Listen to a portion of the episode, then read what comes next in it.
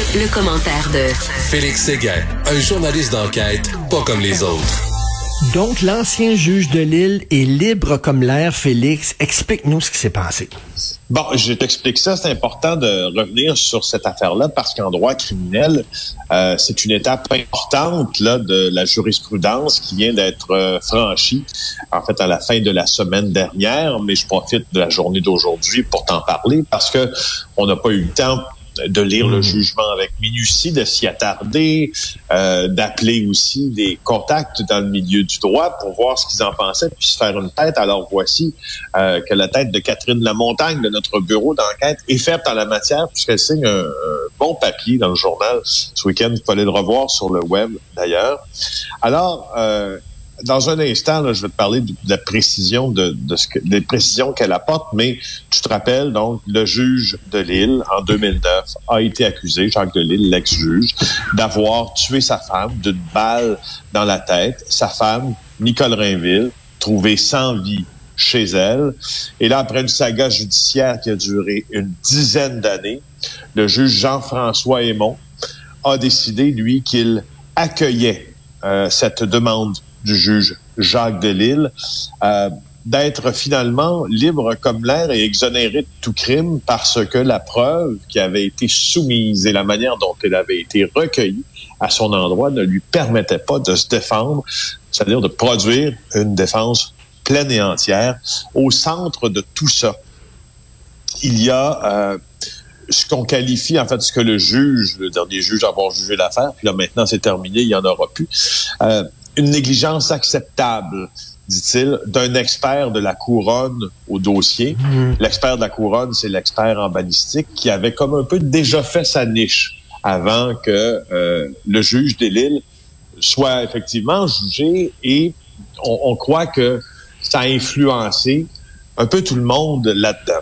Alors, tu sais, il n'y a pas juste ça. Il n'y a pas juste ça. C'est 99 pages de détails. Moi, je suis allé les voir, ces 99 pages-là, en fin de semaine. Il y a aussi que le pathologiste qui est mandaté par la couronne, euh, André Bourgault, à ce moment-là, a fait preuve euh, d'une négligence incroyable lors de l'autopsie du corps de Nicole Rainville. Qu'est-ce qui s'est passé? C'est que au laboratoire de sciences judiciaires et de médecine légale, on aurait omis de recueillir, et là, attention à l'énumération, de recueillir, de conserver, de documenter et de photographier les coupes du cerveau.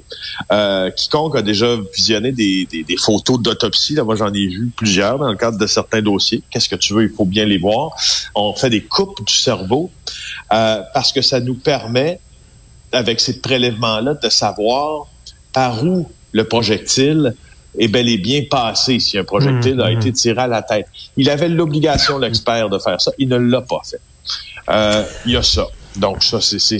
Et puis, ça, bon, alors, les, cette question-là est au cœur de tout, parce que si tu as l'examen de ces couples-là, tu peux déterminer si Nicole Rainville a mis fin à ses jours. Elle-même, ce que soutenait la défense, ou elle a été assassinée, ce que soutenait la couronne.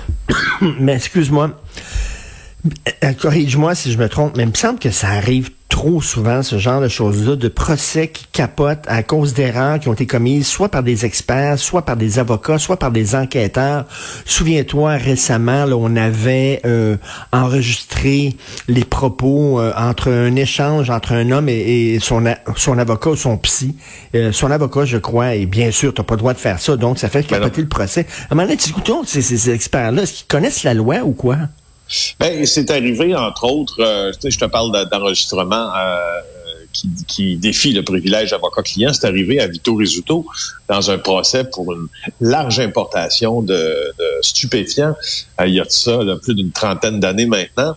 Il y a quelqu'un de la GRC qui avait cru bon placer un micro à la table qu'occupait Vito Rizzuto le soir à son avocat pendant qu'il était à procès dans cette affaire-là. Euh, je me demande si pas Halifax ou... Euh, et enfin, on a enregistré les conversations de, de M. Rizzuto et de son avocat. Ça fait capoter M. Rizzuto. Le procès, il est sorti de là euh, en vainqueur. Alors, ce sont ça... Tu sais, la violation du privilège avocat-client, Richard, je te dirais que quand on est devant une telle affaire, c'est souvent des erreurs extrêmement inacceptable et de junior. Tu, sais, tu te dis, écoute, y a c'est ça. Tu sais, t'écoutes deux, trois émissions de Manix, puis tu sais que tu n'as pas le droit de faire ça. C'est ça, c'est ça. Puis là, cet expert-là qui a pas fait justement l'analyse des, des, tranches de cerveau, là, il me semble que c'est ça aussi, c'est le B à bas. Là. Euh, euh, Donc, euh, oui, mais tu sais, en même temps, c'est parce que dans le dans l'échelle, le continuum de gravité, si tu veux, de ce que tu peux ne pas, ce que tu peux faire ou ne pas faire pour influencer la défense d'un client. Euh, moi, je suis pas prêt à dire à la lecture de du jugement que c'est ce qui est le plus grave.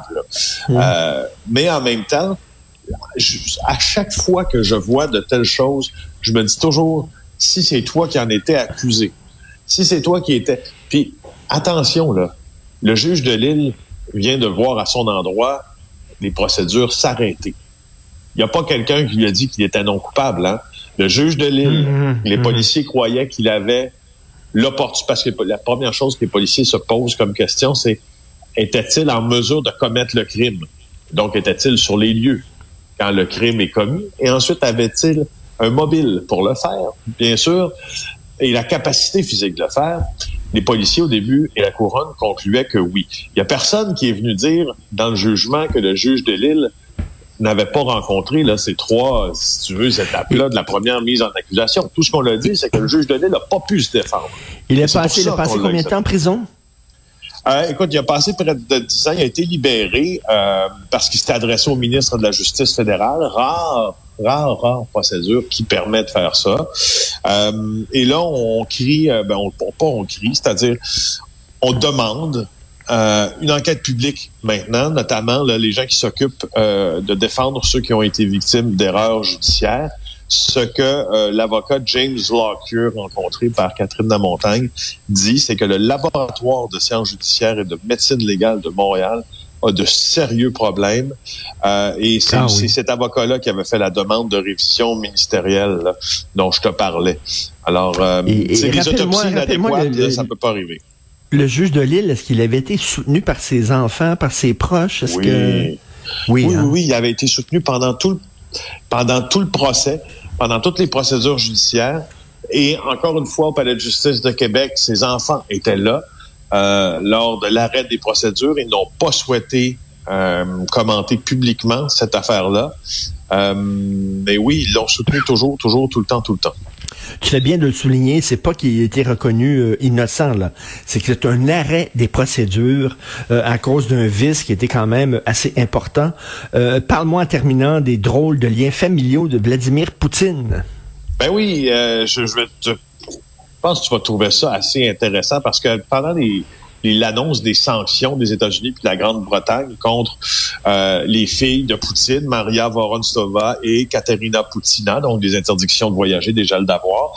Euh, la, la, Suisse a commencé à s'interroger sur d'autres enfants potentiels de Vladimir Poutine dans ce pays, euh, neutre dans tous les conflits. Et là, on parle, et le texte est, vraiment intéressant, le texte de Normand Lester, là, euh, dans l'onglet perspective du journal euh, en ligne, vous allez voir qu'en 2002, il y a des médias russes qui avançaient que Poutine avait utilisé toute son influence pour s'assurer que euh, Oksana Federova, obtienne le titre de Miss Univers. Le concours, il était piloté par qui à cette époque-là? Écoute, il faut en rire, par Donald Trump. Euh, elle avait remporté, ça cette femme-là, il faut en rire. Elle avait remporté l'année d'avant le titre de Miss Russie. Puis déjà, on disait que Poutine avait fait en sorte qu'elle remporte le titre de Miss euh, Russie. Mais c'est qui cette fille-là? C'est sa fille? On dit, ben, ça attend un peu, là. Attends un peu. Regarde comment l'histoire se construit. En 2013, là, euh, on est dix ans plus tard, là, il annonce qu'il divorçait de sa femme, avec qui il était marié depuis 30 ans. Et euh, on a dit qu'il avait rompu en raison de sa maîtresse. Ah, tu donc, est-ce qu'il y a des enfants d'un autre lit? Ce qu'on dit, euh, c'est entre autres que le, couple aurait des, jumelles, si tu veux. Le couple formé, là, les nouveaux tourterons ont des jumelles euh, qui seraient nées à Lugano, en Suisse, en février 2015. Deux fils qui sont nés en Suisse. Alors vraiment, là, euh, je te dirais là qu'on commence à s'intéresser pas juste, ben, on s'y est toujours intéressé, mais pas juste aux liens familiaux de Poutine, mais aux liens qui viennent d'un autre lit. Donc, c'est intéressant. Donc, c'est sa maîtresse qui a gagné un prix de beauté qui avait été euh, organisé par Donald Trump. Écoute. Allez voir l'article de Normand, c'est sa maîtresse ou ses maîtresses. Le monde est petit, qu'est-ce que tu veux, hein? Tout est dans tout. Merci, tout est Félix. Soigne-toi bien. Journée. Bye bye. Merci, bye.